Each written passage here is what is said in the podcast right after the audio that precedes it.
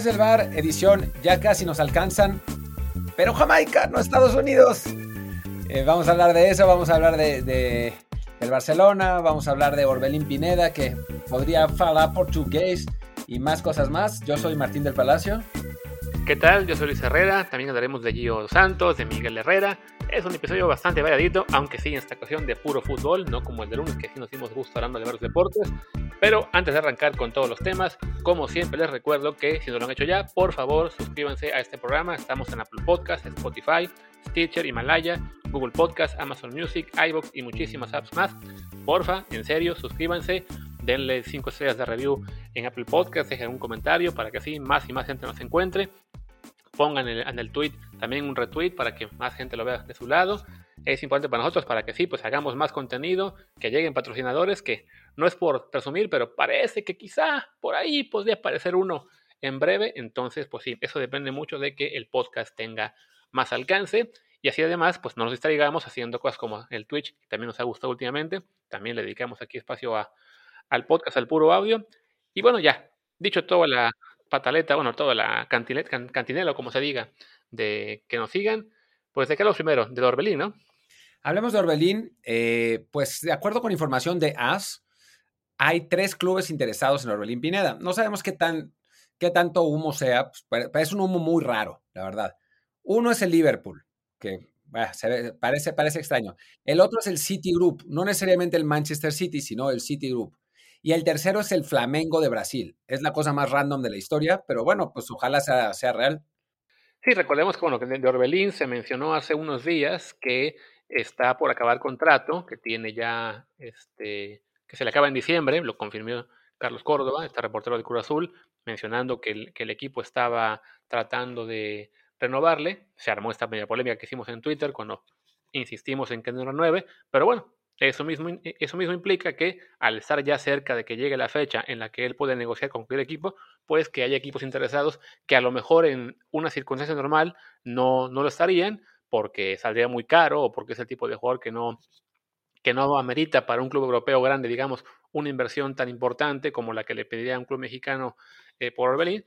Pero además se une el, el Flamengo, que es una, pues es una cosa rara porque hablamos de que jugadores mexicanos en Brasil pues quién, de Nigris, cuando estuvo de aventurero, el, fallecido hace unos años Antonio de Nigris, y ya, ¿no? No recuerdo ningún, ningún otro.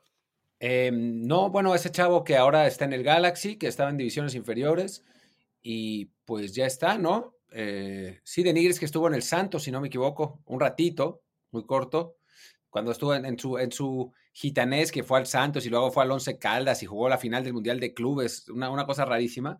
Em, y, sí, me parece que nada más, no sé si en el pasado, así, cuando en los 60, 50, algún mexicano fue, fue a jugar a Brasil, pero por lo que sabemos, no.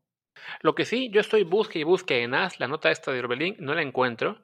O sea, yo vi la referencia de un medio brasileño que a su vez citaba a AS, pero, pero más que busco ahora, no, no veo por dónde esté el dichoso interés de, de Orbelín. Puede que la nota sea ya de, de un día de antigüedad y apenas nos haya rebotado. Pero bueno, sea como sea Orbelín, definitivamente, pues el interés por él debe existir en algunos equipos, sobre todo ya que quede, que quede libre, o por lo menos que falta un poquito para su, su marcha del Cruz Azul, que no le quede a la, máquina de otra que, que venderlo por una cantidad este, decente, que además es creo que lo que todo el mundo se vería como más razonable, ¿no? Hemos estado peleando en Twitter con varios este, periodistas y comentaristas que creen que es malo para la liga que los jugadores se vayan libres porque pues el club pierde porque los formó o porque invirtió en él. Pues no tiene por qué irse libre a fuerza, ¿no? Si se va libre es porque el, equipo se aferra a no venderlo salvo por una millonada. Pero si ves que te queda un jugador con seis meses, un año de contrato, pues negocia una cantidad razonable, pon un porcentaje de la próxima venta como parte de las cláusulas y ya está, ¿no? Todos contentos, ¿no? No este aferre de que no, no, o me pagan los 12 millones o que no se vaya nunca a sabiendas de que algunos jugadores mexicanos ya se están dando cuenta de que la opción de irse libre existe y a fin de cuentas pues, la van a tomar, ¿no? Te interrumpo porque golazo de Macías, de Taquito. Mientras estamos grabando está haciendo el, el Chivas Querétaro y ahora iba ganando el Querétaro 1-0 con un buen gol también eh, y ahora Macías acaba de empatar con un gol de Taquito, ya. Ya hablaremos más adelante cuando terminemos el programa de cómo, de cómo va la cosa. Eh, sí, es que a veces como que en, los aficionados mexicanos hay como un, un todo nada y no entienden claroscuros, ¿no? Es como maldito, desagradecido, por irse gratis, ese club que invirtió tanto por él. O del otro lado están los clubes que, que invierten, una, que los, los tasan en una millonada, es una vergüenza. Y hay términos medios, o sea, puede haber porcentajes de la próxima venta, como bien hace Pachuca, eh, puede ser que, que, bueno, pues eso, que, que, lo vendan antes de que se termine el contrato con seis meses y pues no van a sacar tanto, pero algo van a sacar. Hay, hay escenarios posibles, ¿no? Ahora, como hemos dicho varias veces, pues a final de cuentas el reglamento es el reglamento, ¿no? Y los clubes son perfectos en aprovecharse del reglamento exprimirlo hasta la última letra para su beneficio. ¿Por qué un futbolista no podría hacer lo mismo? Si el reglamento dice claramente que un jugador que termina su contrato eh, puede salir gratis un club, pues chin, así es la vida. Si tú lo formaste, pues tienes derecho de formación. Si no lo compraste, pues ni modo. O sea, el Cruz Azul pagó 12 millones de dólares por, por Orbelín Pineda, que francamente, para estándares internacionales es una fortuna, es mucho dinero y probablemente no los valía. Pues entonces, bueno, pues chin, ¿no? O sea, las reglas son así, lo hubieran firmado por más años. Claro, ¿no? Y bueno, eh, ya para así cerrando el tema de Orbelín, estoy viendo que, bueno, la, referencia que tengo yo de esta nota es de Rafa Belmonte, periodista de Brasil, que a su vez es quien cita a colegas de AS México. Bueno, no sé cuál sea su relación, si es muy cercana o no con, con, con AS, pero bueno, lo, cita y ahí es donde menciona también al Sao Paulo como otro equipo que esté interesado. Es una cosa muy, muy extraña. Debo decir que, eh, pues yo que estoy como eh, Scout de México para Football Manager, este videojuego de repente hablo, ahí me ha pasado que en el último año sí veo que acaba de repente un jugador o dos mexicanos en Brasil en el, en el videojuego.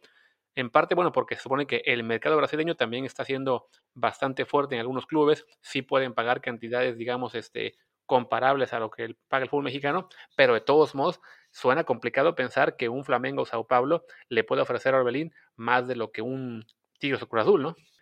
Sí, o sea, tendría que irse a la aventura Orbelín. A mí me parecería raro que se fuera a la, a la aventura a Brasil. Digo, está interesante, ¿no? Que se, que se pudiera ir, ¿no? Pero, pero me parece raro. Yo pensaría que si te quieres ir a la aventura, pues te vas a Europa, no, no a Brasil. Pero bueno, pues cada quien, ¿no? Así es.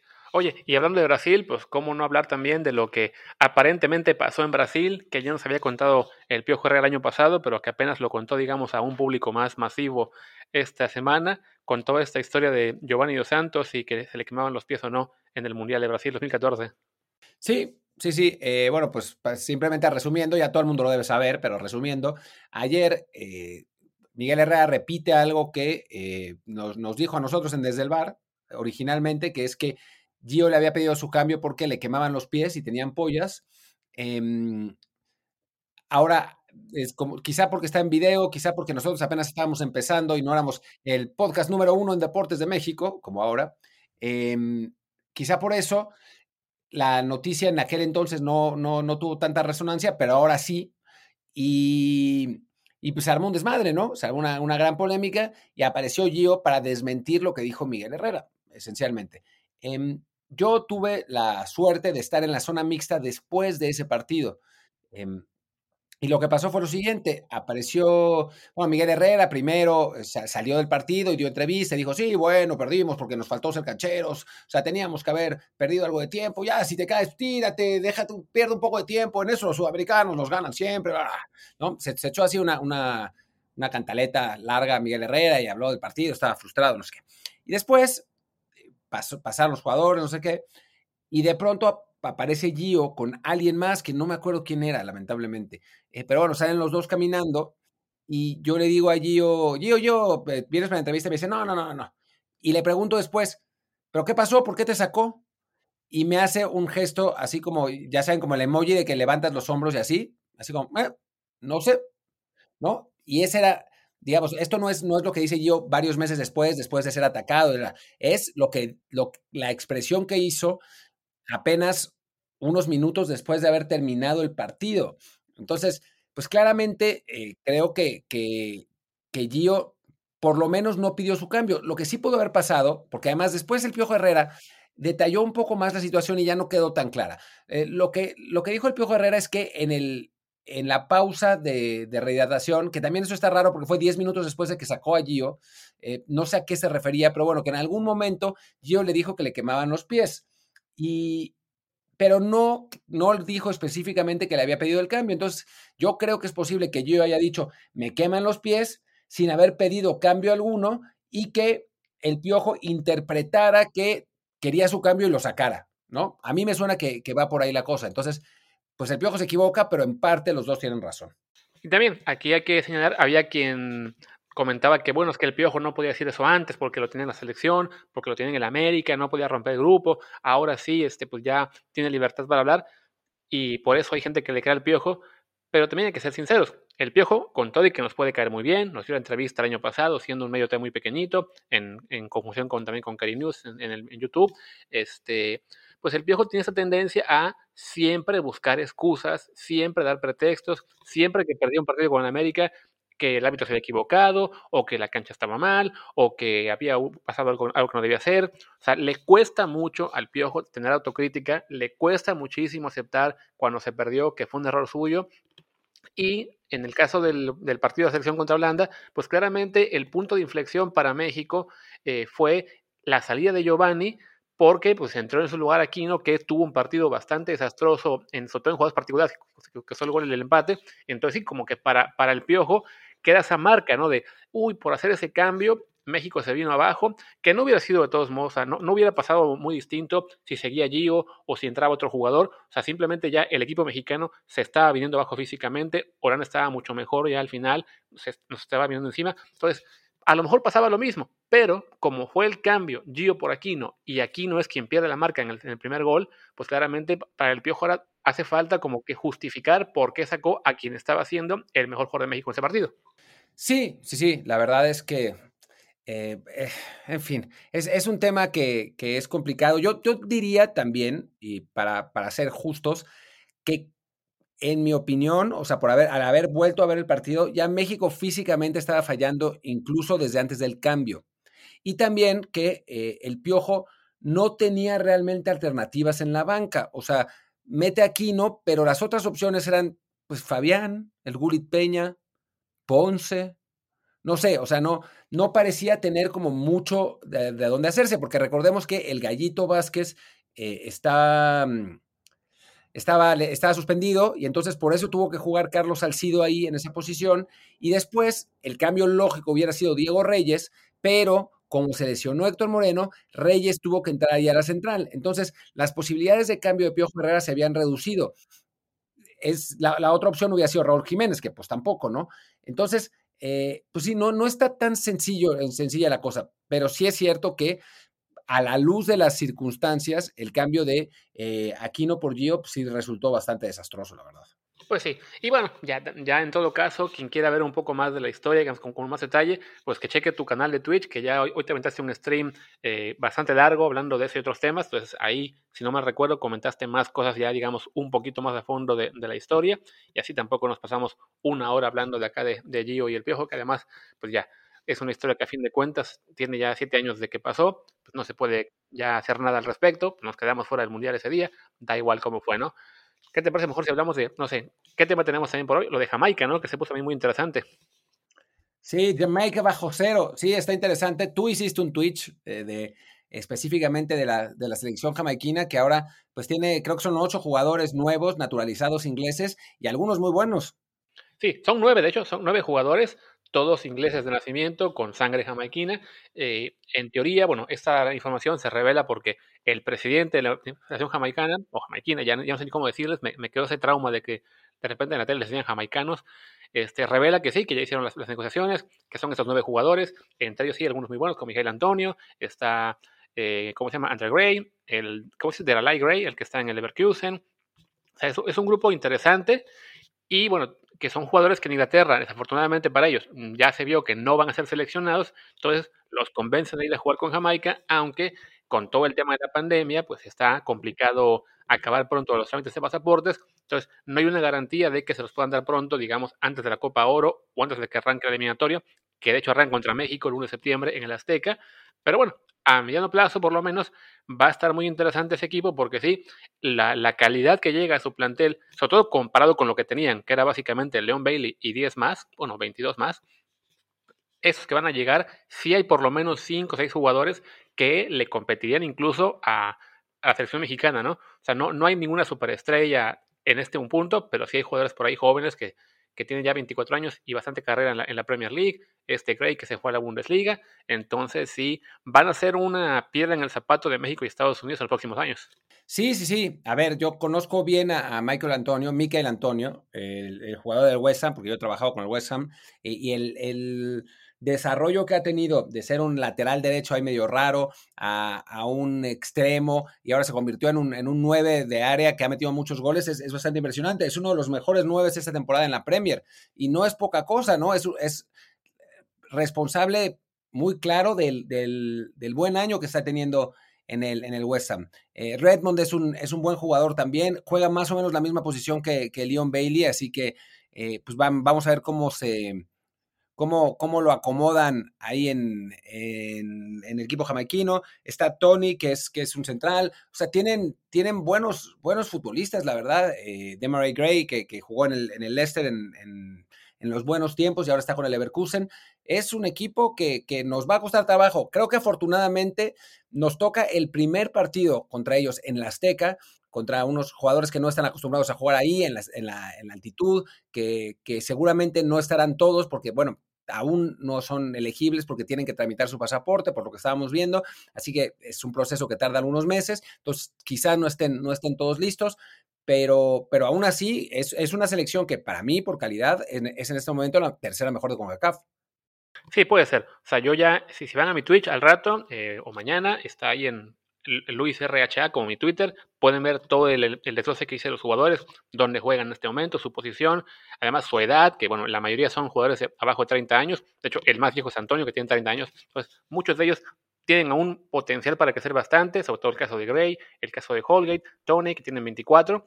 Entonces, ninguno de ellos soy una superestrella que digas, este le va a cambiar la cara a, Jamaica con CAF, pero sí pueden armar un equipo bastante competitivo. Si llegan todos previo a la Copa Oro, pues le complican mucho el grupo a Costa Rica, que están en el, mismo sector en, esa Copa. Y si no, bueno, por los para la eliminatoria van a ser definitivamente un, pues sí, un, rival complicado. No, no le van a dar, digamos, no, le van a dar la vuelta a la CONCACAF. O sea, no, no basta conseguir 8 o 9 jugadores para ya de repente ser un, un equipo completamente distinto, pero sí, considerando lo que tenían de base antes, es, es un paso adelante importante, porque además hay que considerar que seguramente Jamaica no se va a quedar quieta con estos nueve, va a seguir hurgando en las próximas generaciones y bueno, en los próximos años a más jugadores que estén en la Premier con, con, la posibilidad de jugar por Jamaica y que se den cuenta de que, ah, pues no voy a jugar por Inglaterra, pues aquí está mi, mi segunda oportunidad, como también ya pasa ahora, por ejemplo, con Argelia y, los, y, los, y Francia. Y, bueno, y a veces, ojalá que no pase, creo que te dijeron a ti Twitter, ¿no? Que no pase con Curazao y Holanda. Sí, está complicado porque al parecer las leyes nacionalidad de Curazao son más eh, cerradas y entonces no pueden jalar a tantos holandeses y eh, Holanda no tiene tanto, tanta cantera curazaleña, digamos, como, como Inglaterra jamaicana, ¿no? Em, la, en, Holanda lo que pasa es que, digamos que los, los jugadores buenos, buenos son muy buenos, pero de ahí para abajo hay una, una división muy importante, ¿no? O sea, la segunda división holandesa es terrorífica, mientras que la segunda división inglesa es muy válida, ¿no? Entonces, creo que, que hay menos, hay que tener menos miedo, digamos, entre comillas, menos respeto, pero, pero con Jamaica sí, perfectamente puede ser, ¿eh? Y bueno, como les digo, así como les recomendé que vayan al canal de Martín para ver lo de Gio, pues vayan al mío para ver lo de Jamaica. Y nos queda que por hablar a lo del Barça, ¿no? Como último tema del día de hoy, creo. Sí, el Barça que le ganó en un partido dramático 3 a 0 al Sevilla, eh, con un gol de Piqué en el último minuto. Después anota, mm, anota de cabeza Brathwaite en el, en el tiempo extra. Y después hay una jugada polémica de una mano del Englet en el área que, eh, pues, algunos comentaristas decían que tenía que haberse marcado penal y estaban em, estaban indignados porque no se había marcado, pero que en la práctica no era penal, porque la regla es muy clara que si la pelota a un jugador le pega en una parte del cuerpo y después en la mano, no se debe marcar, y en este caso le pegó al inglés en el pecho, claramente, eh, y, y, después le pegó en la mano, y entonces, pues no, no era penal. Sí, bueno, el Barça por lo menos ya rescata esa temporada la posibilidad de ganar un título. Recordemos que ya se había quedado sin, sin la Supercopa, en la Champions pues, ya está básicamente eliminado, en la Liga lo tiene muy complicado ahí con Atlético. Y bueno, en la Copa, después de la ida en la que el Sevilla le ganó muy bien 2 a 0, pues también parecía muy encaminado, pero llega esta, esta, esta remontada. El, gol el primer gol fue de Dembele, un golazo además en el minuto 12, que también eso le abrió la posibilidad a, a estar presión y presión en todo el partido. Tuvo el Sevilla la opción de cerrar esto con un penalti al minuto que fue no, no, tengo por aquí en qué, en, qué minuto fue, no, está registrado, ah, al 73, de Lucas Ocampos, pero que se lo detiene entre Stegen, y pues ya, en ese punto fue donde el Barça se fue con todo encima, llega además el gol ya muy, muy al final, después de una falta algo innecesaria de Fernando, que le cuesta la segunda amarilla, lo echan, y básicamente tras el cobro, en el rechace de ese cobro de la falta, es cuando viene una muy buena jugada de Griezmann, que hace un recorte con mucha calma, muy, muy bueno por izquierda, centra y Piqué prácticamente aparece solo. Le, no le va a gustar como lo digo, pero bueno, a lo Sergio Ramos aparece, mete el gol y ya en el segundo, en el tiempo extra, francamente, pues sí parecía cuestión de tiempo que el Barça contra 10 marcara el tercero para llegar a la final de la Copa del Rey, que ahora le toca esperar al Athletic de Bilbao o al Levante, que jugarán este jueves, y pues sea contra quien sea el rival, incluso considerando que ya perdió con el Athletic la Supercopa, pues el Barça será claro favorito para imponerse y por lo menos cerrar con un título este año que les pintaba muy muy mal, sobre todo si acaba siendo el último de Messi, ¿no? Sí, sí, y la Copa del Rey sabemos que es el torneo fetiche del, del, Barcelona. Del otro lado está una semifinal entre el Levante y el Athletic de Bilbao, que bueno, Athletic también es, su torneo fetiche, pero en este momento pues el Barça se ve superior, a pesar de lo que sucedió la temporada pasada. Así que, pues sí, quizás al final de cuentas Kuman no se vaya con, con las manos en blanco de este año y, y veamos qué pasa también con Messi, ¿no? Que las elecciones de Barcelona me parece que son este domingo y ahí se podrá definir como un poco más claramente qué es lo que va a pasar con el argentino, aunque no me parece que, vaya a haber anuncio alguno, aunque gane la porta, ¿no? Sí, no, ya creo que lo de Messi se va a, van a esperar a que acabe la temporada, a que ya, a ver si ganan la Copa por lo menos. La final, si no me equivoco, va a ser en diciembre a finales. Curiosamente, la final de Copa va a ser apenas dos semanas después, o tres, de la final de Copa del año pasado, que se pospuso. Esta final Real Sociedad contra Atlético de Bilbao, también Atlético podría jugar dos finales en tres semanas, que pues por la pandemia decidieron posponerla porque querían hacerla con público, eh, a diferencia del resto de ligas, que simplemente sus copas pues las jugó ya a, por cerrada, pero bueno, aquí en España, así es la vida, decidieron que mejor pues ponían el torneo un año completo y va a acabar siendo campeón, sea quien sea, la Real o el Athletic, pues le va a durar el gusto tres semanas, salvo que sea Athletic y también le gane la segunda final al Barça, entonces ya podrá celebrar, ¿no? Pero sí es un detalle muy curioso. Ahora sí, de, todos modos, las copas se van a jugar las finales sin público, por aquí pues no, no está la cosa para abrir algunos estadios, a diferencia de, de cierta liga en la cual dicen, bueno, cuando hay cuando hay clásico, pues vamos a abrir, el COVID ya se fue. Sí, bueno, y, varios, varios estadios están en eso, ¿eh? En Guadalajara están con eso, en, en, Sinaloa, ya no me acuerdo, había otro más, otro, otro en Aguascalientes, sí. Muy, poco, muy poca prudencia, francamente, pero bueno, en fin. Creo que también en Juárez, ¿no? Ya habían anunciado que se iba a abrir para, para el juego de hoy, creo, que no estoy seguro. Entonces sí, ya, la, la verdad es que, pues ya no queremos hacer más corajes, así que mejor no digamos mucho de eso, pero sí es es lo que, bueno, es lo que hay, ¿no? Con la Liga Mexicana, de la cual ya hablaremos eh, más a detalle este viernes, una vez que haya acabado la, jornada doble. Claramente daremos de Macías, porque el gol que dice que ya metió hoy, pues refuerza su candidatura al ser seleccionado y hacer, digamos, el, el 9 que juegue por detrás de Raúl. Y con eso creo que ya se nos acaban los temas de hoy, ¿no? Se nos está yendo rapidísimo este programa. Sí, sí, sí, esta vez no fue, no fue tan, tan largo como otras, 25 minutos. Podríamos hacer tiempo y llegar a 30, pero creo que no tiene, no tiene mayor sentido. Ya el viernes que hablaremos con Luis Friedman de Liga MX seguramente va a ser, va a ser más largo eh, y pues tampoco los queremos someter a, un programa donde digamos cualquier cosa. Así que creo que pues mejor, mejor terminar. Ah, bueno, sí podemos comentar que hoy dos mexicanos jugaban semifinales de Copa. Uno avanzó, que es Edson Álvarez, la ganó la de, la de Copa de Holanda contra el Jeremen, el Ajax, ya están en la final. Y otro perdió, que fue Tecatito, que con el Porto perdió en casa ante el Braga 3 a 2. Se pusieron abajo 3-0 Después Tecatito dio una asistencia para el 1-3, pero ya no les alcanzó para la remontada. Entonces, bueno, por lo menos Edson Álvarez en este momento es un mexicano que puede, que aspira aún a ganar título de Copa.